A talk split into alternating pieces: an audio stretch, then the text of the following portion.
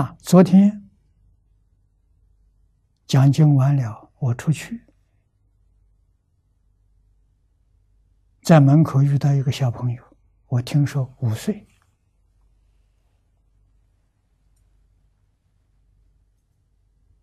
给我说了一些话，很有道理。啊，要求我常住世间。啊，他已经这个会集本他能够背诵了。啊，他说他要借我的法，要我常住世界。这小朋友很可爱呀。他说他想第二步去读《望经还原观》，好不好？我说不可以。就是这一部《无量寿经》念一辈子，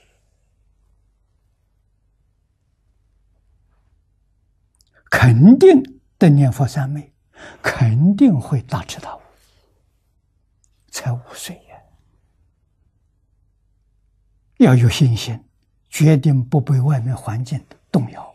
什么样的大经大论都放下，我就认定一部经，一生就在一部经上。这一部经通了，所有经全通了。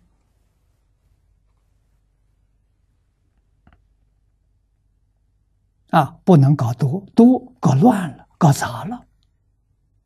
佛法是心法，目的是清净平等觉，这是目的。你要搞得太多太杂，清净平等就得不到。你得到的是什么？是佛法的知识。不是智慧啊！这是做父母的人一定要明明白这个道理。做老师的人要好好指导，千万不要指错了路啊！那他这个这么好的天赋的时候就可惜掉了啊！认定古人这一句话，你绝不会走错路。一门深入，尝试熏修。读书千遍，其义自见。啊，你念一千遍，念一万遍，念十万遍，念百万遍，这样念下去。啊，不要改题目。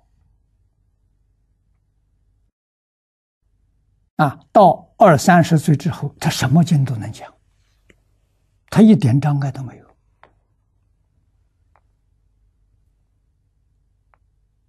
啊，所以。这么小的时候，除读经之外，要学的时候要学文字学，啊，就是汉文的文字、文言文，学这个东西学一点，将来有用有好处，啊，决定一门深入，啊，文字学是汉学的基础。啊，将来对于整个汉学、儒释道，它全通。啊，东方东西通，西方东西也通。